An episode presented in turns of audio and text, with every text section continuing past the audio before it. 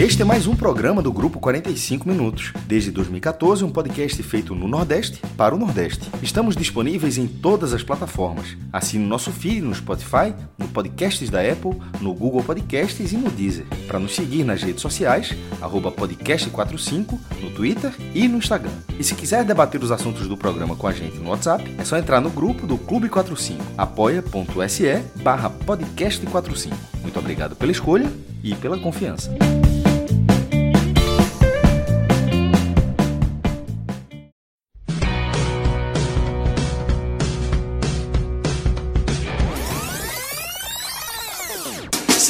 Segunda-feira, terça-feira, quarta-feira, quinta-feira, sexta-feira, sábado, aleluia.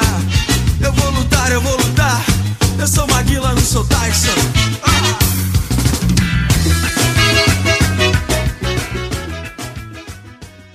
Sejam todos bem-vindos e bem-vindas a mais um podcast 45 minutos, seguindo a nossa cobertura dessa pré-temporada, dessa fase tão importante para os clubes do Nordeste, de formação do elenco, de contratação de jogadores, inclusive já com alguns estaduais iniciando, a gente já tem campeonato sendo disputado no Ceará, já tem campeonato sendo disputado no Rio Grande do Norte, mas aqui o foco do programa segue nas contratações, segue na formação desses elencos dos principais clubes do Nordeste. Mas, claro, a gente sempre vai pontuando tudo o que está acontecendo na região. Eu sou Fred Figueroa e ao meu lado nesse programa estão Lucas Leozzi, no Recife, Rodolfo Moreira, em Natal, e a parte técnica e edição com Rafael Estevão. Rodolfo, inclusive, que todos que acompanham o podcast já sabem, está trabalhando no América de Natal e é um dos estados em que a bola já começou a rolar. Estreou bem, né, meu velho? Já, já chegou grande, já botou logo no grupo, ó, hoje eu quero participar. Se tivesse perdido. Vai dar uma moralzinha pro homem, né, Fred? Exatamente. Se tivesse perdido, Rodolfo, ia ter colocado que ia participar ou ia estar tá vindo VT agora para ver o que é que errou? Na minha defesa, eu sempre me voluntario aí, estou sempre à disposição, mas se, se, for, se a, a, sua percepção foi essa, eu, eu, ultimamente eu devo estar em falta mesmo. É, feliz ano novo aí, acho que é a minha primeira participação em 2020 para todos nós, ouvintes, A primeira participação já foi assim, em minha defesa, primeiras palavras é verdade. de 2020. O, o, o, cara tem que levantar o escudo aqui. E, verdade, boa estreia. O América ganhou de 4 a 1 deu, deu uma moral pro, pro analista e também pro pod agora. Deve dar uma tranquilidade, né, Rodolfo? Estreia, é, você iniciando um novo trabalho deve, deve dar aquele friozinho na barriga, é inevitável, né? É um jogo que acaba sendo um jogo especial, né?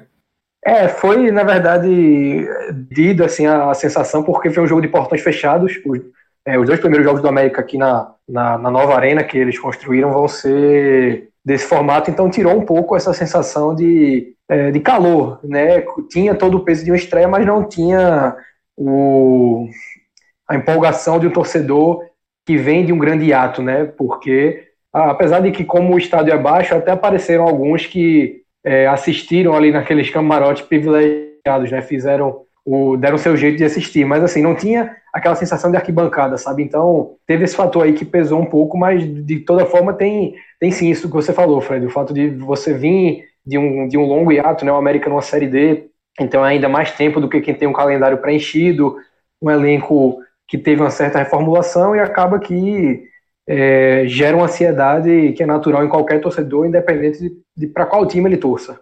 É, isso eu fiquei pensando nisso. Eu disse, o Rodolfo deve ter vivido uma experiência, porque você vai trabalhando, você vai trabalhando os treinos na pré-temporada, você imagina um monte de coisa na cabeça, mas é preciso colocar em campo em partido oficial. Então é isso, América estreando com a goleada 4 a 1 sobre o Fosse Luz, né, que veio da segunda divisão lá do Rio Grande do Norte. Mas como eu falei, a pauta desse programa ela segue focada na formação dos elencos. E neste domingo, a gente teve um reforço de peso, um jogador conhecido, importante na história recente do futebol brasileiro. Foi anunciado de forma muito criativa e de forma muito legal pelo Ceará. Rafael Sobis deixa o Internacional de Porto Alegre e agora é jogador do Alvinegro de Fortaleza. Lucas, como é que você recebeu essa notícia dessa contratação? Que expectativa você tem? Você acha que o Ceará acerta ao investir em um jogador experiente, em um jogador já num, num momento de reta final de carreira, mas que vem com números ainda é, de atuações interessantes, vem sendo participativo nas últimas temporadas. Qual a tua avaliação dessa contratação já oficializada que pode puxar um novo pacote no Ceará? Mas primeiro, vamos ficar com Sobis. Fala, Fred, Rodolfo. Eu acho que é a primeira vez que estou participando aí do programa com o Rodolfo. É, relógio também. É, eu gostei. Gostei da, da, da contratação de Sobis. Acho que a gente até chegou a gravar um programa de fazendo um balanço do, do, do que tinha acontecido na época do Natal ali, do que tinha acontecido na, desde que começou essa, esse episódio, essa sequência de 45, 45 dias, né? E naquele momento a gente falou que pouca coisa tinha acontecido, pouca coisa forte, né? A gente até destacou que o fico do Rogério Senna tinha sido talvez o, o, a grande notícia, mas aí eu acho que agora o Sobe chega para para tirar esse primeiro lugar aí. Acho que foi uma boa contratação, é, a melhor contratação até agora, do, do, pelo menos a mais bombástica, isso sem dúvidas, é, dos clubes do Nordeste, aí, do G7. É, Sobis, apesar de ter 34 anos, é um cara que é multicampeão, foi campeão no Internacional, campeão no Cruzeiro, campeão no Fluminense. É, tem bons números, fez 46 jogos no ano passado. Então, assim, é, é, é um número bom. É, seis gols também não, não, não é um, um número baixo. É, ele que não, não, jogava de centroavante, né? Jogava mais numa, numa função de lado ali. Acho que ele pode fazer muito bem essa função de centroavante também. É, vai ter concorrência aí do Rodrigão, que foi. Não gostei da contratação do Rodrigão pelo Ceará, mas eu acho que agora o Ceará acerta. É, acho que cabia no Ceará, cabia no Fortaleza, cabia no esporte. Tenho dúvidas se cabia no Bahia. Acho que o Bahia é, dos, dos quatro é um que conseguiria algo um pouco melhor nesse valor, entendeu? Mas acho que no, no, nos outros três é uma contratação que pode agregar dentro de campo e sem dúvida nenhuma agrega fora de campo. Rodolfo, já que Lucas trouxe os primeiros números, eu vou fazer uma geral antes de te passar a tua análise sobre essa contratação do Ceará. Foram 46 jogos, tá? Sendo 20 na Série A, 9 na Libertadores, 7 na Copa do Brasil e 10 no Campeonato Gaúcho. Desses 20 da Série A, ele foi titular em 12. Porém, só em 6 partidas jogou os 90 minutos. Na Libertadores, ele foi titular em 5. Tá? Na Copa do Brasil, titular apenas uma vez. E no, estadual, no estadual titular quatro vezes. No, considerando o ano inteiro, foram só sete partidas, né? Disputando 90 minutos, as seis da Série A e mais uma no estadual e os seis gols no ano, como o Lucas já tinha trazido. Qual a tua avaliação desse nome, Rodolfo? A gente sabe que é um jogador, tá? É, que tem, como eu falei na abertura, como o Lucas já reforçou, um histórico muito forte, muito interessante na história recente do futebol brasileiro. Tem 34 anos, já fez uma curva na carreira, obviamente já não vive seu melhor momento, e ainda tem algo a contribuir. Mas é, importante que a gente avalie sabendo que é um jogador também de um salário elevado, que ele vai significar uma fatia importante do orçamento do Ceará, certamente mais de 200 mil, entre 200 e 300 mil é a faixa salarial que a gente imagina, né? não tenho informação completa nesse sentido, mas esse jogador ele estava no mercado, então tem informações que a gente acolhe de outros clubes que chegaram a, a conversar com o empresário de Sobis. É, é, nessa faixa salarial, tá? Pode ser um pouquinho a mais do que 300, mas não vai fugir. Nunca vai ser abaixo de 200, entre 200 e 300 e pouquinho o salário mensal de Sobis. Você considera que dentro de todo esse contexto, idade, qualidade e custo, nessa balança, Rodolfo, qual a tua visão sobre o novo atacante alvinegro? É, Fred, para resumir, o peso que o Lucas falou aí, que o Rafael Sobis tem como um atleta vitorioso, só em finais de Libertadores ele tem três gols marcados, né? Isso dá uma boa. De forma sucinta, mostra o peso que o atleta tem no cenário nacional. E não chega a ser uma contratação surpresa, porque o Ceará já tinha negociado com o Sob, já tinha tentado trazê-lo na temporada passada, né? Quando o Sob sai do Cruzeiro ao fim de 2018, é, ocorreu uma percepção da sua queda de mercado. Né? Os times que foram atrás do Sobis foram o Ceará, o Goiás e também o Internacional, mas muito mais por conta do vínculo que une atleta e clube, né? Eu acredito que fora os três cariocas ali, Fluminense, Vasco e Botafogo, o Internacional é o único do famigerado G12 que demonstraria interesse no Sobis e foi o que aconteceu. Foi uma temporada atuante, mas assim como a gente alerta em casos de Chiesa, em casos de Diego Souza, né, em especulações de atletas que viveram seus melhores dias já há algum tempo, ou há algum tempo recente, mas que apresentam já um declínio evidente, o torcedor do Ceará não pode esperar ver em 2020, é, jogando pelo clube, o Rafael Sobis, que estourou no Internacional em 2006, que voltou em 2010, que foi campeão com o Fluminense em 2012, porque são períodos é, já distantes e a mutação, digamos assim, pela qual o jogador passou é evidente, né? O Sobis ele deixou de ser aquele jogador que é, conseguia atuar bem pelo lado do campo, ou que mesmo jogando como segundo atacante tinha, é, digamos assim, um maior poder de explosão.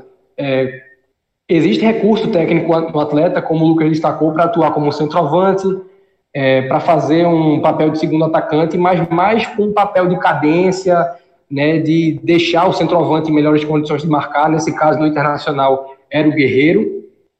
Então, é um jogador que pode atuar com certa polivância e isso é interessante para o Ceará. Mas o mais importante de se destacar é que não é aquele jogador, tá? às vezes parece óbvio falar isso, mas muitas vezes, até o mesmo vídeo de apresentação que o Ceará fez, e que não devia deixar de fazer, mas quando você assiste né, um vídeo de apresentação que mostra, por exemplo, o primeiro gol do Sobis na final da Libertadores de 2006, que é uma arrancada que parte do meio de campo e vai até o começo da área com o São Paulo, é difícil você ver esse tipo de movimentação no atleta hoje em dia, e pelo instinto natural do torcedor, é, muitas vezes se espera aquele atleta do vídeo e não o atleta que o Ceará efetivamente contratou. Então, readequação ao posicionamento, tá? Não vai ser um jogador que vai imprimir velocidade, vai ser um jogador que vai pensar o jogo para o Ceará e tem recurso técnico para isso, né? Tem um toque refinado na bola que vai municiar, seja lá quem for o centroavante, que vai dar a opção de bons passos para infiltração pelos lados do campo então, a contratação interessante, porque apesar de ser um jogador que está na curva descendente, de não ser o mesmo jogador de antigamente, de ter um alto custo, se a gente for fazer uma comparação de recurso técnico no, na região Nordeste, se a gente encontrar alguém para dividir o pódio com o Sobis, talvez um ou dois seja um exagero. É, dentro dessa questão do refinamento técnico, acredito que ele talvez seja o, o atleta com maior capacidade na região. Agora, evidentemente, não vai aguentar jogar campeonato cearense em jogos de interior, mesmo na Copa do Nordeste, talvez mereça ser poupado em viagens mais longas, porque o foco do Ceará, apesar de ser um dos favoritos para vencer a Copa do Nordeste, de ter uma Copa do Brasil para se, se disputar, é a Série A, é fazer melhor do que foi esse ano. O Sobis precisa estar inteiro lá. E para isso ele vai precisar ser poupado para que esse refinamento técnico, esse recurso acentuado que ele tem, esteja evidente quando o Ceará precisar, aonde for o seu foco. Num, jogo de Copa do Brasil que tem um peso financeiro grande, numa sequência mais pesada da Série A, numa Copa Sul-Americana. Esses vão ser os momentos que o Ceará vai precisar do Sobis e não no estadual, mesmo que seja num clássico com Fortaleza, numa primeira fase, mesmo no jogo de Copa do Nordeste com Bahia numa primeira fase. Esses são os momentos no quais o Ceará vai precisar do Sobis e ele precisa estar inteiro para poder aguentar. Exatamente. Eu, quando fiz a pergunta para vocês, eu fiz questão de separar Rafael Sobis de todo o mercado que o Ceará vem fazendo, inclusive desse possível pacote né, que começou a circular desde sábado né, nas redes sociais, que foi ganhando força e que com a confirmação de Sobis e basicamente encaminhamento da contratação de Rogério, que a gente vai falar daqui a pouco, dá um pouco mais de solidez para esse pacote que foi anunciado pela imprensa cearense que de início é, não foi recebido com 100% de confiança né, pela, pelos torcedores do Ceará, por questões de fonte mesmo, por não acreditar muito em quem passou a notícia. Mas, 24 horas depois, metade do pacote ele já está basicamente confirmado. Né? Sobes, Rogério, o meia Vinícius e o zagueiro Klaus. Tá? A gente vai falar deles daqui a pouquinho. Mas ainda sobre Sobis, eu parto agora para uma segunda parte da análise, que é a seguinte: eu concordo com o que foi falado aqui sobre Sobis, endosso, acho que é a maior contratação em termos de relevância da história do Ceará, Né? Sobis ainda com 34 anos, é um jogador que estava no Inter, é um jogador que, queira ou não, ele foi utilizado, né? não foi super utilizado, mas entrou, foi participou da campanha, não foi um cara, um figurante, tá? Ele foi um coadjuvante, mas não foi um figurante. Tem uma diferença enorme nesses dois conceitos. Porém, é, a avaliação isolada ela é importante para concentrar no peso histórico, tá? na importância de ter o jogador. No entanto, quando ela se soma às contratações e especulações recentes do Ceará, me causa uma preocupação maior, inclusive no cenário que Sobres vai ter para desenvolver o seu futebol, tá? O Ceará, ele, eu enxergo hoje, eu tenho definido o Ceará como um, um elenco pesado, tá? Um elenco pesado em peças, um elenco pesado em custo. Eu dou exemplos como a permanência de Wesley, um jogador que o Ceará pagou muito caro para ter de volta, tá? Não correspondeu em 2019 e não sei se tem futebol para corresponder. Talvez os alvinegros já tenham começado a entender que a imagem que se tinha de Wesley, dentro de um contexto de maior exigência técnica na Série A, ela não necessariamente vai se confirmar. Em 2019 não se confirmou. Leandro Carvalho é outro exemplo. Ele que foi interessante em 2018, em 2019 já não conseguiu manter a sua eficiência. Você tem Bergson, tá? Dentro do elenco do Ceará, um atacante que todos aqui conhecem muito bem e que é pouco produtivo, bem pouco produtivo, e os torcedores do Ceará nesse momento já sabem disso tão bem quanto a gente. Você pega esses remanescentes e você coloca na conta Rodrigão, tá? Um atacante também muito conhecido por todos nós. A gente não acompanha ele há uma ou duas temporadas. A gente sabe as virtudes, as qualidades e os defeitos sempre repetidos de Rodrigão. E você coloca Rogério, basicamente confirmado, e você tem Vinícius, que ainda não tem nenhuma sinalização além da primeira notícia noticiada pelo, pelo povo no Ceará, que é um meia longe de ter regularidade. Dentro desse cenário, me preocupa a utilização de SOBs pelo perfil de irregularidade de todos que o cercam. O que eu sinto nesse momento, na formação do elenco do Ceará, é um elenco desordenado. É um elenco que está se, se formando como se não houvesse uma linha clara de como esse time vai jogar, de como vai extrair o melhor de cada jogador. E me lembra muito a formação do Vitória de Agel, porque a gente ainda tem que adicionar esse outro elemento. Esse é elenco pesado. Eu ia falar esse isso. Perfil pouco, é, esse perfil pouco é, fácil de identificar como isso vai ser armado nas mãos de Agel.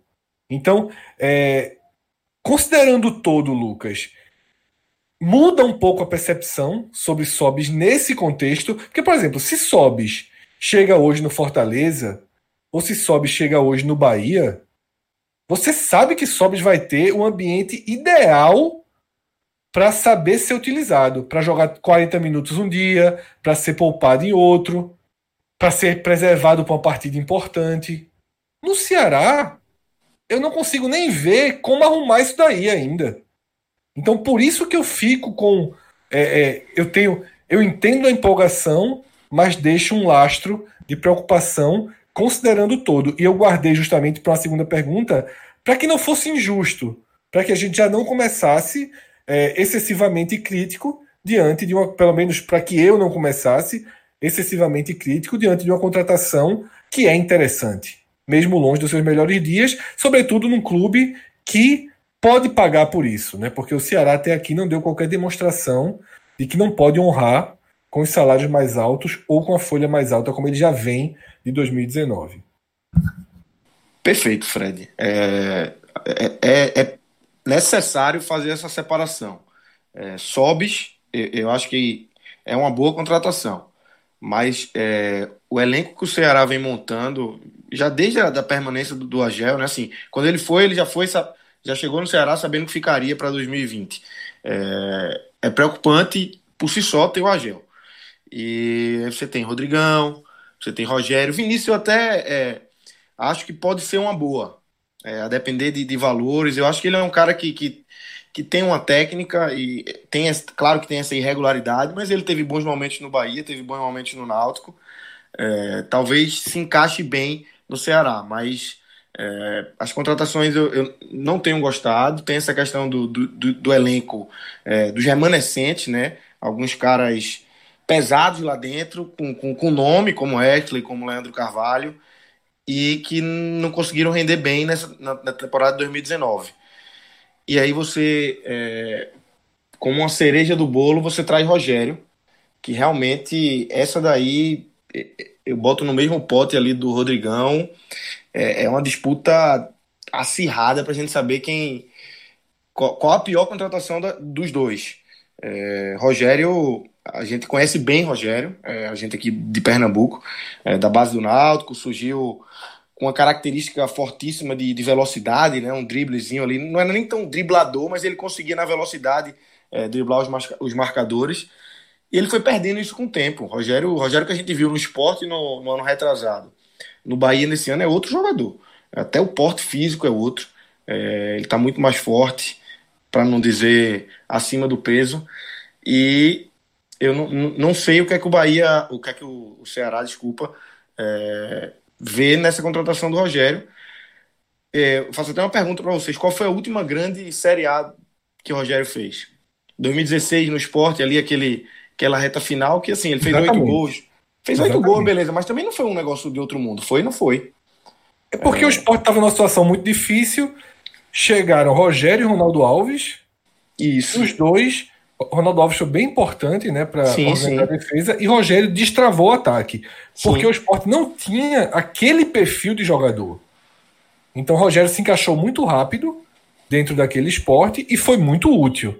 Isso. Tanto, eu digo assim, o esporte fez um movimento de compra. Isso, e tinha que ter comprado mesmo. Tinha que ter comprado mesmo, porque assim, ele foi importante, ele fez oito gols importantes num, num, curto período de tempo. Mas eu digo assim, a minha pergunta foi até assim, a última. Mas eu a digo, última talvez essa tenha sido a única boa participação de Rogério na Série A. Isso é Aquele última Vitória, única, sem dúvida. Isso, no Vitória foi na Série B, no Náutico em 2013 foi um fiasco, é, no São Paulo não foi bem, no Bahia não foi bem. Então, assim, eu, eu me surpreendo que o Rogério... No esporte, cara, 17 e 18 não foi bem também. Uma, uma lástima, né? 17 e é. 18 é uma lástima. 18 ele fez dois gols apenas. Então, assim, eu me surpreendo que o Rogério seja um cara que ainda tenha esse mercado aberto é, na Série A de nem, nem ter dúvida se vai ou não, se, se pega uma série. Nem, tem, tem nem sondagem da Série B, sabe? Quando ele fica ali à disposição no Bahia, já vem um time de Série A e pega. É, eu me surpreendo com isso. É, eu acho que é uma contratação preocupante, porque ele não é um jogador barato. É, você tem o Sobis, que não é um jogador barato, mas esse eu acho que pode render. Rogério tem muitas dúvidas se vai render ou não. Ele vai ter que mudar muito do que ele fez nesses últimos anos para conseguir render alguma coisa em 2020. Exatamente. Só para dar uma destacada em alguns números de Rogério, 2019, tá na Série A. Ele fez 13 jogos pelo Bahia, só um como titular. Marcou um gol, foi aquele gol de cobertura contra o Corinthians, o jogo estava 2 a 1 já para o Bahia. Um golaço, né, de cobertura. É, aquele jogo, passou, gol... jogo que passou na Globo, nacionalmente. Né? Exatamente. Né? todo mundo viu esse gol. o, no ano todo ele fez 26 jogos, como titular, ou 26 jogos pelo Bahia, só 6 como titular, tá? Ou seja, na temporada toda, são seis partidas como titular, fez seis gols, a grande parte no, no campeonato estadual. E aqui tem um dado que, que é muito importante. Ele não disputou nenhuma partida inteira. Quando ele era titular, ele era substituído. Isso é a cara de Rogério. Quem conhece Rogério, como a gente acompanha de perto, e não é de hoje, a gente acompanha Rogério Náutico, Vitória, São Paulo, Esporte, Bahia. Rogério sempre teve no nosso radar. Porque ele sempre trabalhou em clubes aqui da região ou no São Paulo, que é um radar nacional e todo mundo acaba acompanhando. Então é um jogador que em momento nenhum teve um Figueirense, tá? Um Chapecoense que você acaba não acompanhando parte do campeonato dele. É um cara que foi muito próximo. E essa essa estatística dele não fazer nenhum, nenhum jogo inteiro, ele resume o que é Rogério. O que é Rogério? É aquele cara que você traz, acredita, aí você dá um jogo. Você dá dois jogos titular, ele vai errando, erra tudo. Aí ele faz um golzinho. Resolve num gol de jogada individual, que é o forte dele. Aí você, opa, aí o cara vai melhorar. Você dá mais dois jogos, aí ele começa a ser substituído, vira reserva. Vai passar um, dois, três, quatro jogos na reserva, entra em um jogo resolve. Volta a ser titular. Essa sanfona de Rogério, ela é extremamente conhecida porque é um jogador. Isso no momento bom de Rogério, né? No momento. No que dá para ser. Isso. No que dá para ser, no momento bom. O momento atual, que é 2018 no esporte, 2019 no Bahia, é um jogador que perdeu, como você já falou, Lucas, na abertura. Rogério, ele é um dos jogadores, um dos atacantes, e o torcedor do Ceará. Eu tô há 24 horas respondendo torcedor do Ceará no Twitter. Passei, amado, eu tava num, num, num bar com os amigos sábado. Meu amigo, é metade da conversa na mesa e metade respondendo torcedor no Ceará. É, no Twitter, porque eu chamei de bomba, né? O que o Ceará está montando, justamente pela soma de perfis. Eu acho que todos eles individualmente você pode até aceitar. Só que o Ceará resolve apostar em um monte de jogadores que você precisa recuperar. Isso para mim é o preocupante.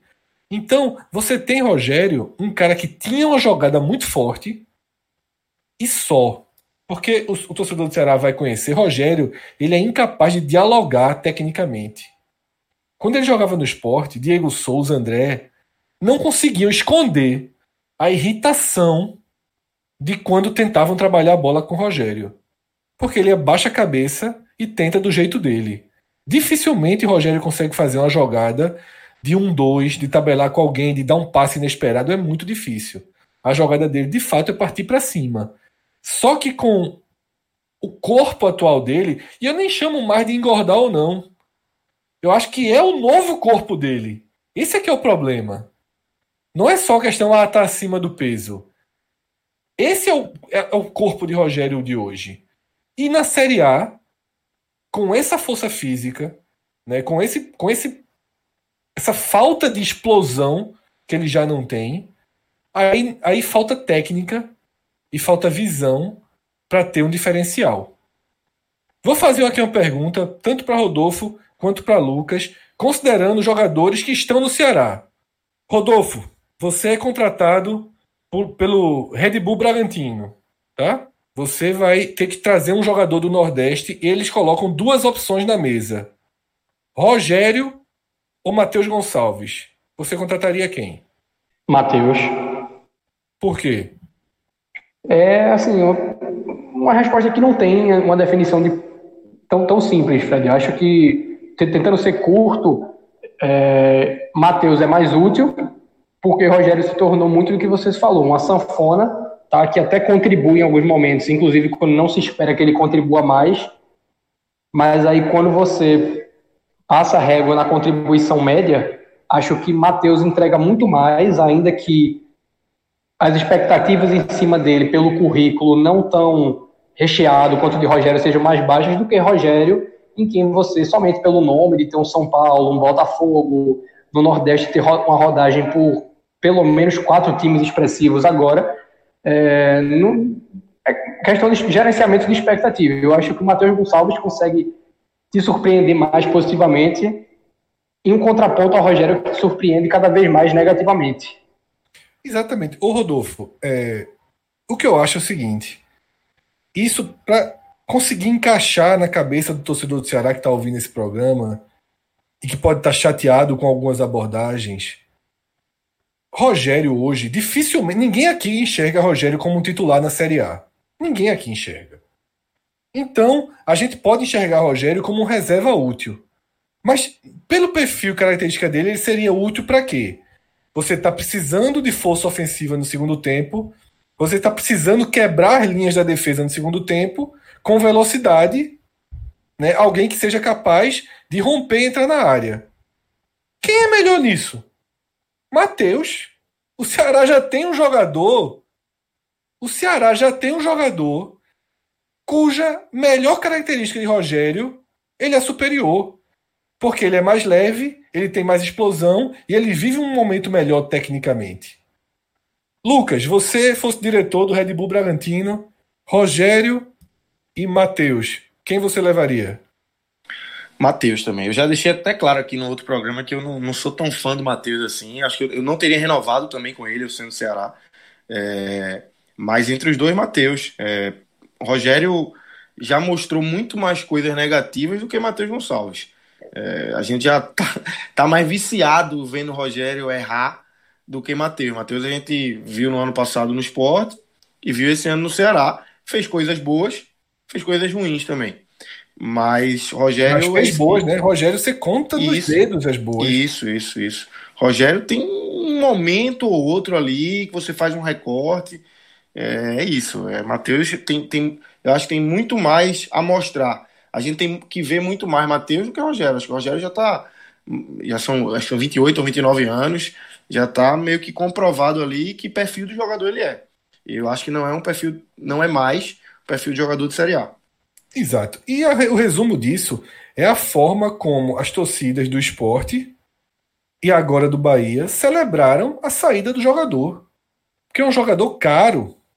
Como se não bastasse, a gente está falando de jogador de uma faixa salarial entre 150 e 200 mil reais.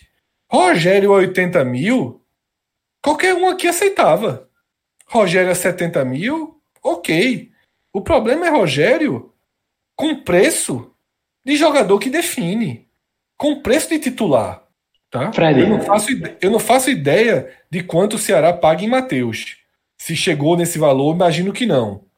Mas quantos jogadores em torno de 170, 180 mil o Ceará pode pagar para ser reserva? Eu acho que essa é uma pergunta importante. Quanto o Ceará ele tem estofo realmente para ter 7, 8, 9 reservas de 160, 170 mil? Eu acho que essa é uma pergunta importante, inclusive para chegar em Vinícius, que pode ser anunciado nessa segunda-feira, que integra esse possível pacote. Lucas já deu uma opinião sobre Vinícius e eu concordo. Acho que Vinícius é útil. Eu acho que Vinícius, por exemplo, contribui como reserva em uma equipe de Série A. Muito mais do que Rogério, sem dúvida alguma. Você ter Vinícius como seu meia reserva na Série A é interessante. Por quê? Porque Vinícius tem uma visão de jogo boa, Vinícius tem uma finalização muito boa e tem uma bola parada excelente. Então, Vinícius para jogar 35, 40 minutos é um meia que aí eu digo, veja só, ele estava no Atlético Mineiro, o Atlético Mineiro está liberando ele, utilizou ele, mas está liberando, não teve interesse em ficar. Mas o Atlético Mineiro, quando contratou, contratou um reserva. O Atlético Mineiro pode se dá ao luxo de pagar perto de 200 mil em um reserva. O Bahia viveu um dilema. Não sei se quem está ouvindo lembra a transição da temporada 2018-2019. A definição de Vinícius foi uma das últimas do Bahia. Por quê? Porque, de fato, a direção demonstrou uma certa divisão é, em relação à permanência ou não dele. Por quê? Porque foi um jogador que em 2018 ele foi útil ao Bahia. Foi comum ao longo do ano passado a gente ver torcedores do Bahia afirmando que nenhum meia que chegou era melhor do que Vinícius. Shailon não foi melhor do que Vinícius, Guerra muito menos. Todo torcedor do Bahia fala investiu alto em Guerra e poderia ter ficado com Vinícius. É um consenso entre a torcida do Bahia de que se Vinícius tivesse ficado para 2019 teria sido melhor. Mas por que não ficou? Porque ali, em dezembro, janeiro, na ponta do lápis, a direção do Bahia achou caro ter um jogador nessa faixa salarial altíssima, sabendo que ele não tem regularidade e intensidade para ser titular.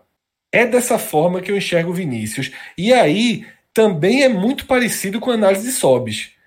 Se o Ceará, sábado à noite, anuncia Vinícius, eu, Fred, ia lá no Twitter dizer: boa contratação do Ceará. Se o Ceará anuncia Rafael Sobis, como anunciou sozinho nesse domingo, ótima contratação do Ceará. Mas quando você joga no pacote, forma o que eu estou definindo como essa bomba que o Ceará está montando, que é uma bomba que eu não sei como vai ser desarmada por Agel. Tá? É, Lucas já deu uma certa visão dele sobre Vinícius, Rodolfo. Queria saber se a sua também vai nessa linha, né? Tanto, tanto de Lucas como minha. Eu talvez tenha puxado um pouquinho mais de defeitos, Lucas tinha apenas falado por alto dele. Queria a tua visão, Rodolfo, sobre uma eventual contratação de Vinícius, lembrando que oficializado só sobes, tá? Rogério tem N indícios, desde a rede social do jogador, de outros jogadores do Bahia se despedindo dele e de notícias também da imprensa baiana. Vinícius, por enquanto, é aquela reportagem do sábado que circulou no jornal O Povo, né, nas redes sociais do jornal O Povo. Fred, para mim, Vinícius ele está categorizado mais ou menos da mesma forma que Rogério com relação à percepção que o mercado tem. Né, Lucas chegou a comentar, e eu acho esse comentário fundamental para essa análise aqui, que não entendia como é que não existia sequer sondagem da Série B em cima de Rogério, né? Como é que ele sempre acabava sempre especulado com segurança na Série A. Isso vai muito daquela inflação que a gente fala, tanto pela é, injeção de patrocínios e da, de uma cultura de indústria que o futebol passou a ser associado, quanto também com a contribuição que um Palmeiras dá ao retém seu elenco peças que seguramente seriam titulares no Botafogo, como era o caso de um Arthur Cabral, de um Gustavo Scarpa, é, em times diversos da Série A, né? não só, eu falo Botafogo como, digamos assim, elo mais fraco, que hoje tem um posicionamento bem abaixo no mercado em relação aos seus concorrentes tradicionais, mas que jogadores que caberiam no próprio Internacional, num Grêmio que tem é, se valido muito de oportunidades, como foi o caso de Cortez, de Fernandinho, né? E isso acaba inflacionando muito. Então, Rogério, ele é parte, é, ele é produto dessa inflação, né? É um jogador que não entrega um futebol de Série A, não tem a intensidade para continuar jogando numa Série A, mas ele está mercadologicamente associado ao investimento de um clube da Série A, né? Que time da Série B hoje tem um cacife para bancar Rogério é, numa montagem de elenco de início de temporada? E aí, porque eu estou voltando ao Rogério, porque eu acho que Vinícius ele se enquadra mais ou menos da mesma forma, né? Ele explodiu no Náutico em 2014, saiu para o Fluminense, de lá para cá rodou por alguns times, mas a única vez em que ele é, tornou a jogar uma Série B foi pelo próprio Náutico em 2016, mas ele só veio para a Série B porque já tinham sido encerradas. Ele não podia mais jogar pela Série A porque ele já tinha feito mais de sete jogos e o Atlético Paranaense não queria mais ele no elenco, né? Houveram alguns problemas extra-campo e acabou emprestando ele ao Náutico, mas só veio por conta dessa restrição de mercado, né, uma questão jurídica, uma questão de regulamento. Então, são jogadores que o mercado da Série B não absorve, mas que o mercado da Série A, por falta de opção, por falta de tese de investimento, como você pontuou, é o caso do Ceará, não existe uma fundamentação, acaba absorvendo, né? O jogador não fica lá escanteado, eventualmente, e aí nesse caso caso se confirme, né, desde o início da temporada, o mercado absorve de alguma forma. É por isso que a gente não vê um Rogério, um Vinícius associado à Série B, por mais que careça, careçam de intensidade, por mais que talvez não tenham o perfil para jogar uma Série A, como teriam para jogar uma Série B sendo destaque. Porque Vinícius no Náutico na Série B, apesar do final é, melancólico até do, do Náutico perdendo acesso à última rodada, ele teve protagonismo, né? ele chegou a mostrar por que ele tem futebol para estar sempre associado à Série A, apesar de que na Série A ele não consegue demonstrar os lapsos que ele tem com a intensidade que o, o campeonato precisa. Então, aí partindo para análise individual, também faço coro ao que você pontuou, de ser um jogador que individualmente, se anunciado num, é, fora de um pacote, dependendo da, do perfil do elenco, pode ser uma boa contratação, mas aí realmente pesa muito né, o perfil de atleta que o Ceará tem focado no mercado, né? Já tendo um Bergson, já tendo um Wesley. A única ressalva positiva que pode se fazer, e aí vou pegar mais uma vez um gancho em um comentário seu, eu fiz uma anotação mental, mas já me fugiu exatamente quais foram as tuas palavras. Mas foi algo no sentido do time que está se montando para Rafael Sobis jogar. E aí eu faço um contraponto do time que está se montando para Rafael Sobis contribuir né? Porque muitas vezes a chegada de um jogador como esse, que não só tem um refinamento técnico para contribuir com o resgate do futebol de muitos atletas, mas também tem o peso, né, de pela sua experiência, pela sua propriedade para ser um líder de grupo, consegue resgatar muitas vezes o futebol de atletas desacreditados. Então, de repente, está ao lado de um Rafael Sobis num pacote de anúncios, pode ser benéfico para o Rogério, que vem completamente em baixa, de uma sequência de insucessos, de um Vinícius que, apesar de ter tido seus momentos em cada passagem recente que teve, como você pontuou, não é prioridade de renovação em nenhum lugar que vai. É um, digamos assim, um consolo. Né? O Rafael Sobis não só é a cereja do bolo que o Ceará está montando, digamos assim, como também é a esperança na qual o torcedor do Ceará pode se agarrar para que isso não seja de fato uma bomba. Tá? Mas realmente a leitura que eu faço de primeiro momento é similar à sua. É uma, é uma montagem de elenco de risco, tanto pelas peças que ficaram, quanto pelas que estão chegando, por terem um perfil excessivo é, de bomba relógio. Né? Foi o caso de Rodrigão no Coritiba esse ano, é o caso de Rogério nos seus últimos trabalhos, é o caso de Vinícius no Bahia, no Atlético Paranaense, no Fluminense. Tá? Então eu acho que pode dar certo, é possível, é, mas a probabilidade maior é de que eventualmente um ou até mesmo mais do que um desses atletas é, é, evidenciem os problemas que eles já mostraram em outros clubes. Perfeito, Rodolfo. Essa sua, essa sua colocação é, de trazer o quanto Sobes ajuda a assimilação de Rogério e, e até de Vinícius, ela é interessante, porque talvez se o pacote fosse Vinícius, Rogério e Klaus, a, a, a forma com que seria recebida é completamente diferente de ter um Sobis no meio desse pacote. Né? Eu estava aqui esboçando é, o meio, o quarteto ofensivo do Ceará, tá? com as opções que se tem. Você tem hoje, disputando o que seria a posição de meia, Felipe Baixola, Wesley e Vinícius. Inevitavelmente, dois jogariam, porque Vinícius, a gente sabe, não joga é, é, com regularidade. Então a gente teria, sei lá, Felipe de titular e Vinícius entrando. Aí para atacante de lado, você vai ter Matheus Gonçalves, Leandro Carvalho, Bergson, Sobis, Rogério. E só Rodrigão de centroavante propriamente dito, ainda que Bergson, que Sobis possam atuar também de centroavante. Me parece que o Ceará muito mais aumentou a quantidade de opções do que qualificou. Essa é minha sensação. Sabe? É... Eu não duvido que o Ceará, em algum momento, jogue com Matheus Gonçalves como titular, Felipe Bachola como titular. Então, eu ainda, ainda acho que falta. Tá? É, seria muito interessante se o Ceará tivesse, por exemplo, nas próximas semanas, drenasse um pouco esse elenco dos remanescentes conseguisse encontrar destino para a saída de alguns jogadores. Substituições, eu acho que seriam importantes nesse momento, tá? Se desfazer de um Bergson, tá? Se desfazer de um de um Wesley, mas é muito difícil, porque o Ceará de um Leandro Carvalho, o Ceará trouxe investindo muito e pagando caro. Esses caras têm contrato. Acaba ficando uma situação difícil para o clube alvinegro. Mas vamos virar a página do Ceará e antes de mergulhar no, na segunda parte do programa, na segunda pauta do programa, queria convidar todos a darem uma olhada tanto no site da CCTS, ccts.com.br, quanto no Instagram, cctsoficial, para conhecer as novas camisas, conhecer e já comprar, tá? Com o desconto do podcast, o nosso código podcast45 dentro do site garante 25% de desconto. Tá? Se você chegar a 300 reais em compra, você também ganha o frete grátis, que é importantíssimo. O código mais o frete grátis, você está praticamente ganhando uma camisa a mais. Eu hoje é, dei uma entrada no Instagram da CCTS, muita coisa legal. Tá? Verão chegando. Já chegando não, né? Verão já no seu auge, explodindo. A gente vivendo dias inteiros é, de sol, de praia, prévias de carnaval. Eu tenho certeza que as camisas da CCTS, as bermudas também são bem interessantes.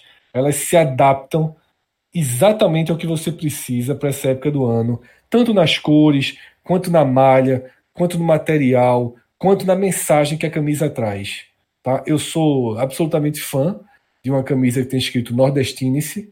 Ainda não tenho essa camisa, mas vou comprá-la em breve. Além de outras que também valorizam muito a nossa região. Tem duas ou três camisas sobre o sertão que são muito bonitas. Entrem no, no Instagram, tá? Ao invés de ficar é, apenas ouvindo a minha descrição. É muito mais simples. Você já está aí no celular, você já está escutando o programa no celular, dá um pause, abre o Instagram, ou nem precisa dar um pause, né? Na verdade, você pode seguir aí sem o pause, vai abrir no Instagram e vai vendo CCTS oficial, tá? Para ver a nova coleção. Tem fotos bem legais, várias cores, várias, vários formatos de camisa e também de bermudas, tá? Vi muita bermuda colorida, interessante. Eu não conhecia essa linha da CCTS, imagino até que seja nova. Não tem no site ainda, mas já vi no Instagram essas bermudas de praia, bermudas que podem ser é, utilizadas o ano inteiro. Afinal, o nosso verão ele dura praticamente oito ou nove dos 12 meses do ano. Então é isso. Para fechar, quem não viu, ccts.com.br, no Instagram, arroba cctsoficial. E agora a gente entra na segunda pauta do nosso programa, que é justamente o esporte. Afinal, nessa segunda-feira, existe a expectativa do desfecho de três situações que são decisivas para a gente ter a cara do elenco do esporte em 2020. O esporte será um se as, se as três negociações que estão em curso se confirmarem, e será outro se acontecer o oposto. Estou falando, todo mundo já imagina, de Diego Souza, Richelli e Hernani Brocador. A gente ainda tem também a situação de Rafael Thierry na zaga, mas eu vou colocar ele num patamar abaixo desses três personagens principais que eu trouxe inicialmente. Vou começar por Diego Souza, porque nesse domingo teve uma matéria de Felipe Farias, do JC, e é uma matéria bem longa, tá? Bem longa mesmo, bem detalhada, sobre o andar da carruagem da negociação de Diego Souza. É... No final das contas, Felipe fez várias matérias ao longo dessa semana, e não só Felipe, como outros sites, jornais, e muita especulação do WhatsApp, de bastidor, em torno de um avanço né, nas conversas do esporte com o Diego. Quem acompanhou aqui no podcast viu que eu sempre me posicionei de forma reticente. E essa matéria de domingo, publicada por Felipe, acaba explicando e deixando bem claro por que eu sempre pedi para que quem estava ouvindo nossos programas segurasse a onda sobre qualquer empolgação. Eu recebi de pessoas é, indiretamente né, ligadas ao esporte, né, de torcedores, conselheiros, pessoas que transitam em torno é, da, do centro de decisão do esporte, mas que não estão diretamente relacionadas a esse centro, recebi várias mensagens: ó, fechou, andou, segunda-feira chega, sexta chega, Diego tá voltando. Recebi 200. Em momento algum, eu acreditei mais do que 50% nessas mensagens, nem duvidei mais do que 50%. Eu sempre mantive minha régua no meio. Por quê? Porque diretamente, e quando eu falo diretamente, eu estou falando do presidente, da direção de futebol, da comissão técnica, diretamente, eu, Fred, nunca ouvi uma única fala de interesse sobre a volta de Diego Souza. E nem ouvi indiretamente alguém dizer, não, mas Nelo quer a volta de Diego Souza.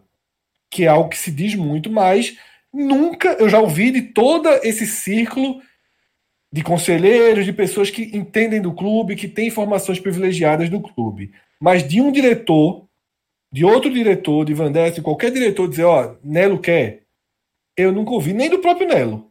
Não conheço, não tenho contato direto com o Nelo, mas em nenhuma entrevista vi Nelo sendo positivo, sendo direto e afirmando é, que quer a contratação de Diego Souza. Essa matéria de Felipe, ela traz as notícias que circularam nesse domingo no Botafogo de que vai haver uma reunião nessa segunda-feira para selar o destino. Uma matéria do jornal Globo, inclusive, já aponta por uma chance de permanência. A entrevista com Montenegro, é, que é uma espécie de presidente do Botafogo, não sei se ele é presidente, ele não, não tem o cargo oficial, mas segue com muito poder no clube é, que deixa no ar dúvidas sobre o que seria Diego Souza, faz uma comparação bem pesada, inclusive, dizendo que muitos esperam a Ferrari e talvez tenham que se contentar com Fiat, chamando a versão atual de Diego Souza de Fiat, mas este é o cenário que está posto. De que, independentemente do que aconteça, do que aconteça na negociação com o Botafogo, não há um encaminhamento tão claro e tão direto com o esporte. E antes de passar a palavra, eu só vou colocar mais um ponto dessa matéria, que certamente Felipe colheu conversando com diretores nos bastidores e tornou público, que acho que esse foi um ponto que não deveria é, ter sido colocado público pelos diretores que passaram isso para o jornalista, que é a porta fechada de Guto para Diego. Essa matéria sugere que Guto Ferreira não quer trabalhar com Diego Souza.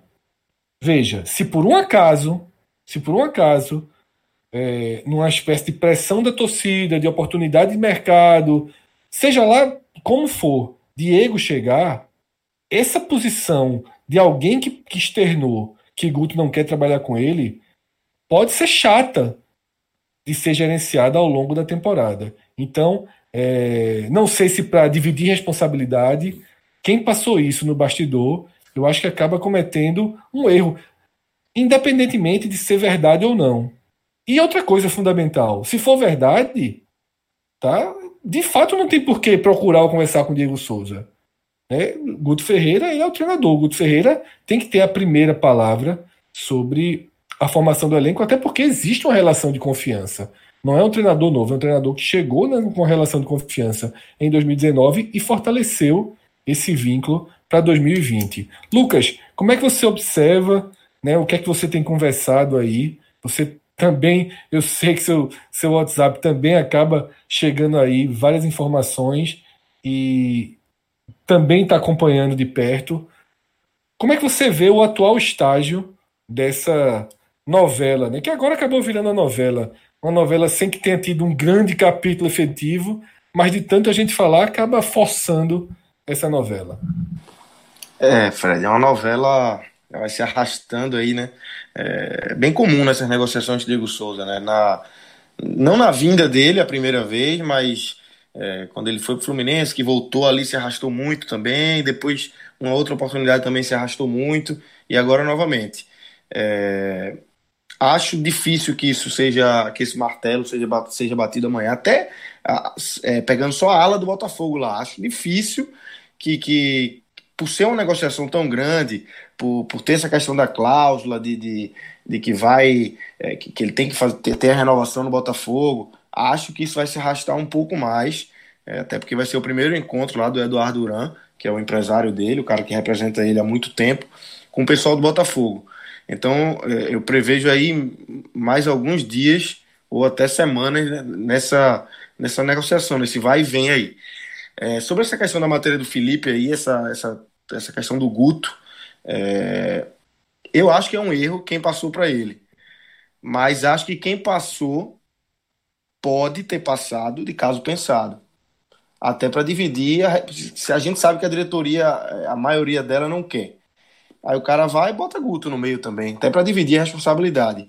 Acho que não deveria ter sido feito, até para não expor o treinador, que, que é um cara que não se, até se manifestou, né? No, acho que, se eu não me engano, na coletiva de renovação dele, ainda no de, começo de dezembro, ele falou: todo jogador é bem-vindo, deu aquela, aquela declaração padrão. É, querendo, a gente aceita tal. Mas, assim, realmente eu acho que não, não precisava ter essa exposição ao treinador nesse momento. A diretoria pode ter essa, essas costas largas aí para aguentar. É, se não quer, não quer, velho. Se não quer, não quer. E assim, eu trouxe a informação a acho que há duas semanas que haveria o movimento de, de, de procura do esporte, pelo menos para ter uma conversa, para abrir uma negociação, ouvir um pouco do, do que o Diego e o Uran têm a falar. Houve esse, esse, esse, esse movimento, ainda não houve uma conversa propriamente dita, mas também não sei se esse movimento é que não é simplesmente aquele de é, vamos fazer para que a torcida pare de, de, de, falar e assim, pelo menos a gente fez a nossa parte, procurou. Então eu, eu tô, não acredito muito num, num desfecho positivo nessa negociação agora. Acho bem difícil que ela, que ela aconteça. Claro que é, uma negociação desse tamanho tem muitos altos e baixos. Então hoje você acaba não acreditando, acaba aparecendo uma notícia, outra notícia. A questão dele lá no Botafogo vai se resolvendo por um lado, você, opa, pode ter mais chance. Mas hoje, pelo cenário que está tá pintado aí pra gente, acho difícil que o Diego Souza volte pro esporte aí, pelo menos nesse início de 2020, para a Série A, aí eu acho que é outra história. Eu acho que o caminho é, é realmente por aí. É, sobre as outras duas negociações, elas são bem mais simples.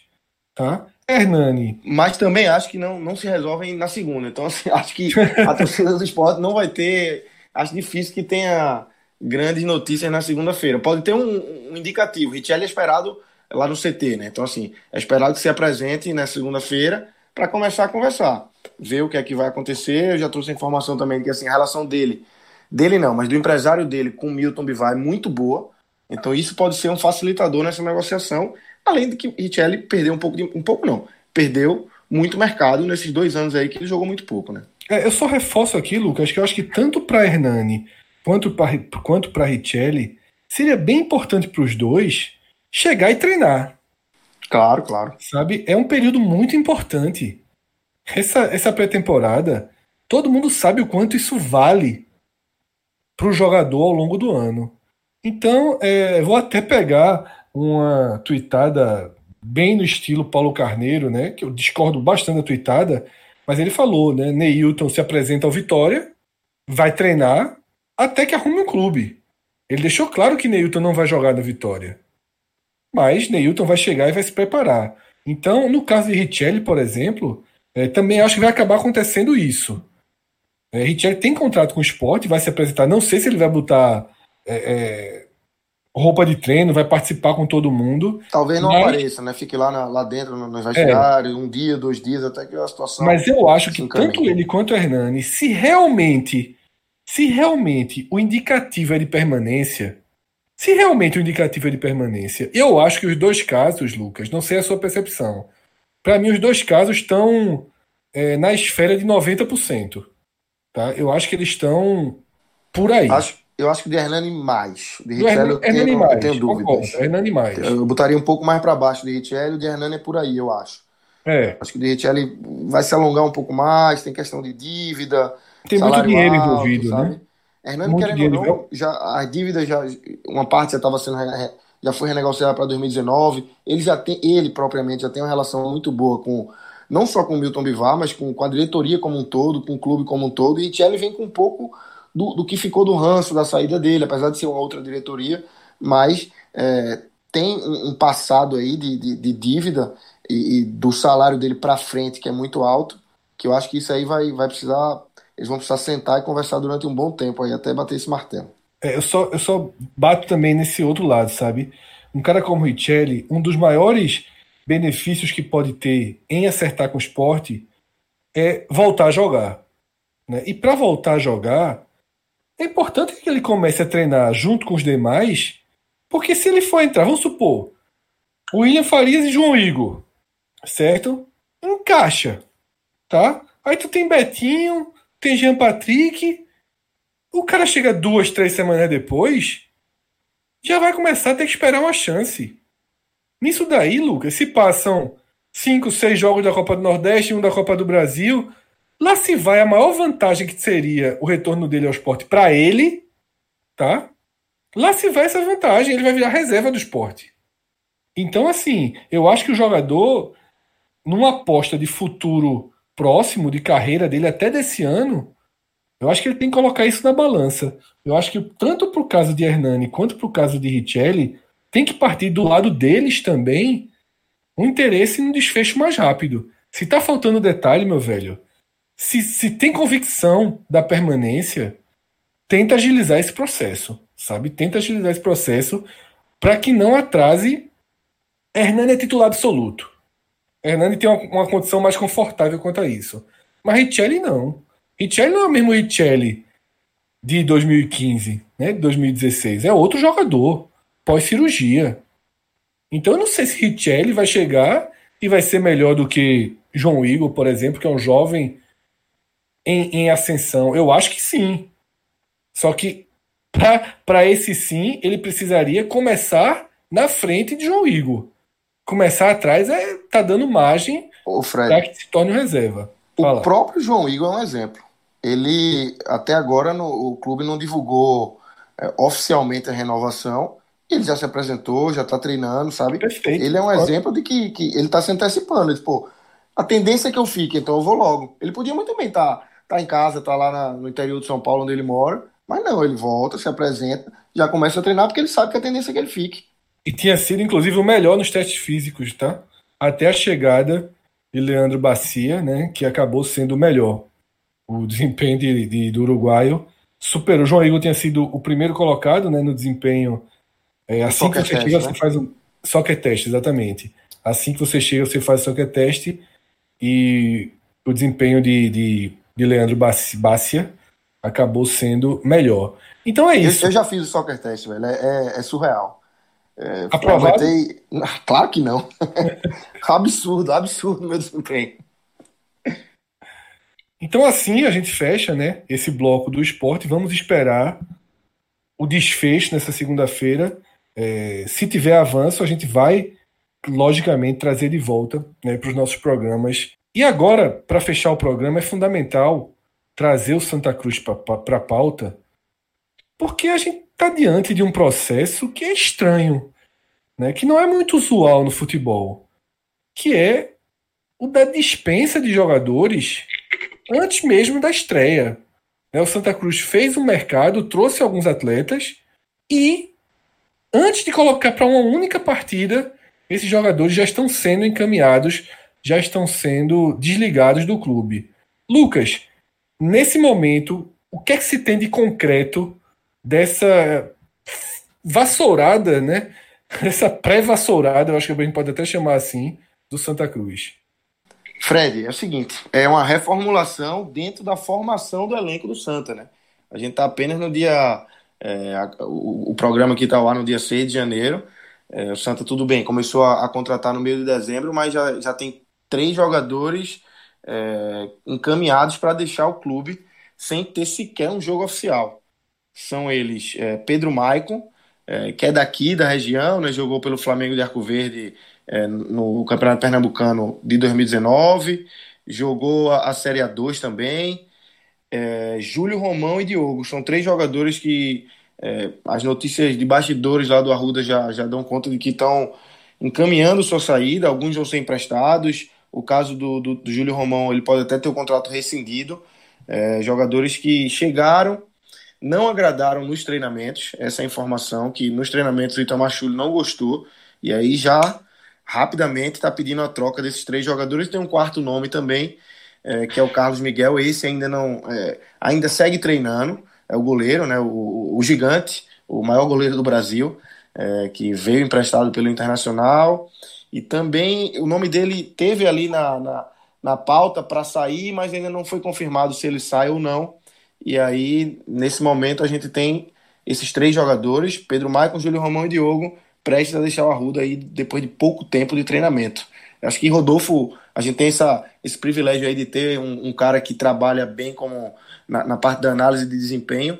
Pode falar muito bem sobre essa questão da, da avaliação numa pré-temporada, é, o, quão, o quanto você consegue definir se o cara presta ou não para o seu elenco.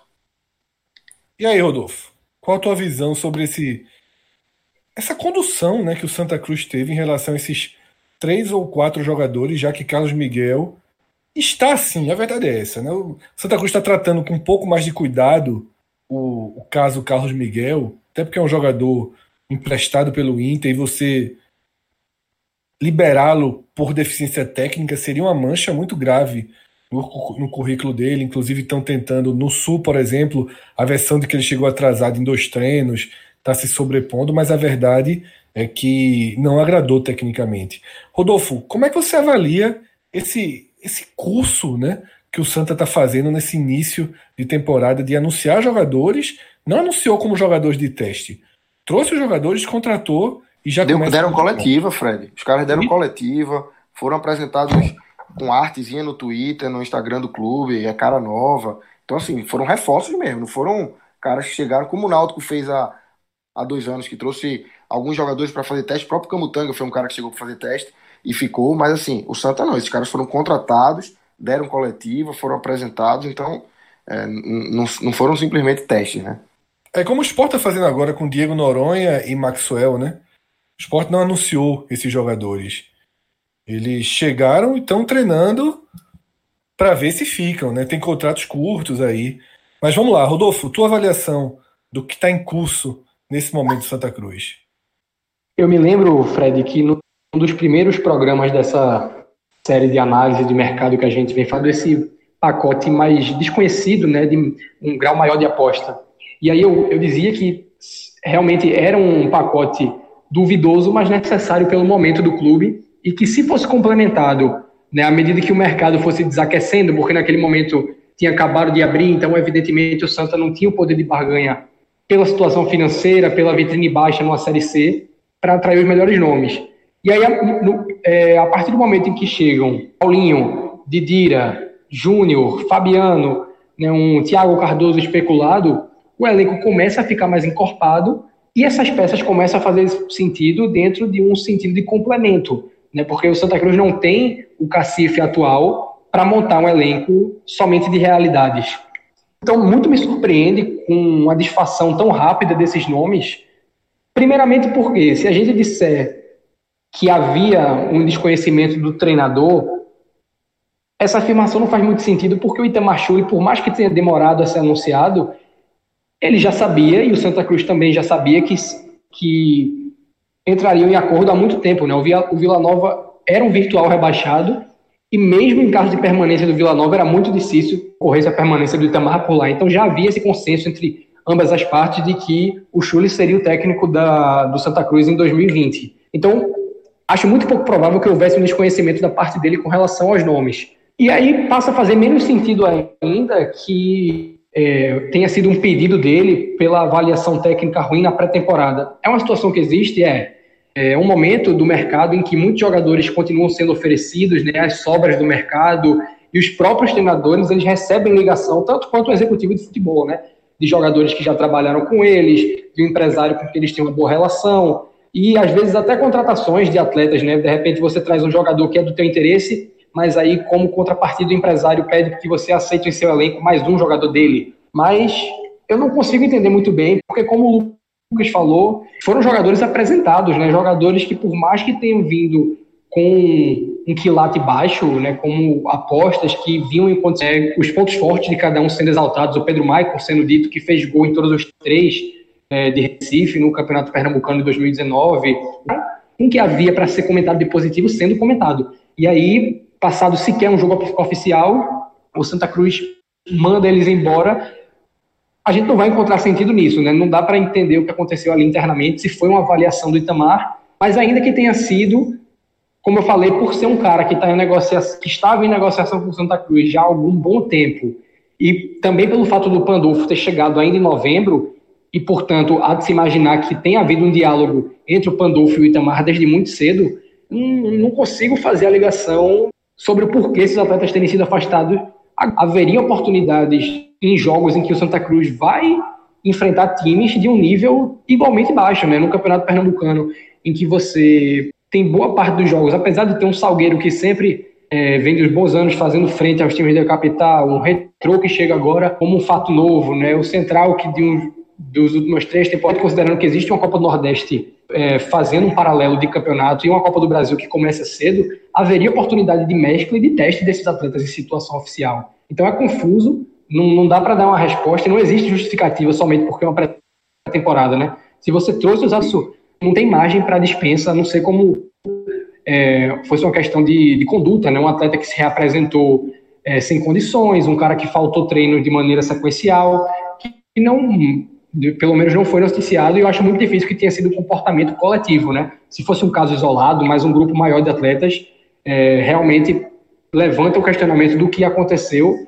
e eu só consigo imaginar que tem havido sim um dedo do treinador, mas não consigo entender o porquê dele não ter vetado os nomes antes de terem sido anunciados e sim é, indicado uma dispensa com eles já no clube, né, já tendo sido integrados ao elenco e apresentados à torcida. Realmente, de, de tudo que aconteceu até aqui, é, nesse mercado da bola, essa é a ação mais sem explicação possível. Não existiu contratação ou, ou recusa ou renovação tão confusa quanto essa ação do Santa Cruz. Rodolfo, eu acho que é um ponto que você falou é muito importante. O que, o que parece estar acontecendo, tá? Numa visão é, sem entrar em outras possibilidades de bastidores, né? É, eu vi algumas pessoas, por exemplo, levantando a possibilidade, porque o Santa contratou é, do Botafogo da Paraíba, o ex-diretor do Botafogo da Paraíba, Francisco Francisco Sales para ser analista de desempenho e já tinha o trabalho de Ney Pandolfo anterior. Então algumas pessoas chegam a levantar que poderia estar vendo aí um conflito, né, de perfis, mas deixando essa, esse cenário de bastidor de lado, o que pode estar acontecendo é novembro, dezembro, sobretudo dezembro, quando Santa Cruz começou a contratar, o mercado tem um perfil. A gente já está agora entrando na segunda semana de janeiro. E os jogadores começaram a sobrar. Você já tem vários clubes começando a chegar ali. Falta uma contratação, duas. Né? Os elencos já estão se montando. Já tem estadual sendo disputado. E aí, jogadores de um nível melhor que estão sobrando, naturalmente estão reduzindo suas pedidas. E o Santa, de forma perceptível, passou a contratar jogadores que pelo menos a gente tem alguma referência. Jogadores que disputaram a Série C, que disputam eventualmente a Série B, que já vestiram camisas mais importantes. E talvez Itamar tenha decidido fazer uma, uma reformulação logo na, na abertura da temporada. Porque, por exemplo, nessa segunda-feira, o Santa deve anunciar, confirmar Fabiano e anunciar o volante Tinga já é uma qualificação maior. Né? Os dois jogadores, inclusive, já treinaram no clube, já treinaram nesse domingo, né? estão confirmados. Então a gente já começa a ter um outro Santa Cruz. Né? As primeiras avaliações que a gente fez de Santa Cruz em dezembro, elas vão deixando de valer porque há uma mudança de perfil. Eu acho que o caminho é por aí, né, Lucas? Exatamente, Fred. É... Perfeita essa sua última colocação. O que a gente falou no começo de dezembro, esqueça. É, quando a gente falou sobre a contratação de Pedro Maicon, do Michael, Michael Félix, é, jogadores que pouca gente conhecia. Agora não, o perfil do Santa vai mudando completamente com a chegada do Fabiano, que foi um cara que, que fez uma, uma boa Série C pelo Bragantino e acabou sendo contratado pelo Vitória, depois foi emprestado para o Coritiba. É, o próprio Tinga, Totti, foi um cara, um cara que é daqui de Pernambuco, né, saiu da base do esporte foi muito bem no Salgueiro, foi bem no Cuiabá, um cara que conhece muito o, o Itamar Churi, são nomes que vão chegando e que vão dando uma outra cara ao time. Então a gente tem que também mudar a nossa análise do time. É, agora, é, voltando ainda à, à questão do, do, dessa reformulação, aí eu já acho que, que, que é um erro. É, o Rodolfo falou muito bem, tem, o Santa vai ter, vai ter muitos jogos aí nesse, nesse começo de temporada. Acho que já que trouxe os caras, tem que pelo menos dar as primeiras oportunidades. Os caras foram vistos em treino, em alguns jogos treinos, então acho que é pouco. É, se alguém aprovou essa contratação, esses caras têm que ser usados. Se não vão ser usados, quem aprovou essa contratação tem que pagar essa conta. Porque não, não dá para passar o Santa Cruz, um clube que a gente sabe que há muito tempo vem numa situação crítica na questão financeira, se dá o luxo de contratar um, é, três jogadores, três ou quatro jogadores, e os caras passarem 20 dias no Recife e irem embora sem sequer participar de uma partida. Sobretudo, Lucas, tem, tem um. Só para finalizar com um complemento, essa questão de você estar tá no Campeonato Pernambucano, o próprio Pedro Maicon, né, que foi um cara que se destacou tanto na Série A1 pelo Flamengo de Arco Verde, quanto na A2 pelo Decisão. Isso é suficiente para o Santa Cruz Clube? Hum, obviamente que não é.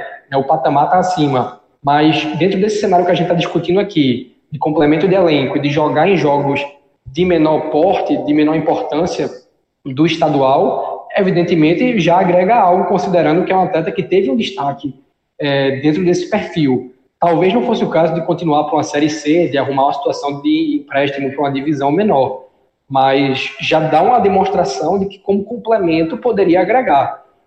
Até porque o Santa Cruz não tem, ressaltando mais uma vez, o patamar de montar um time somente de realidades.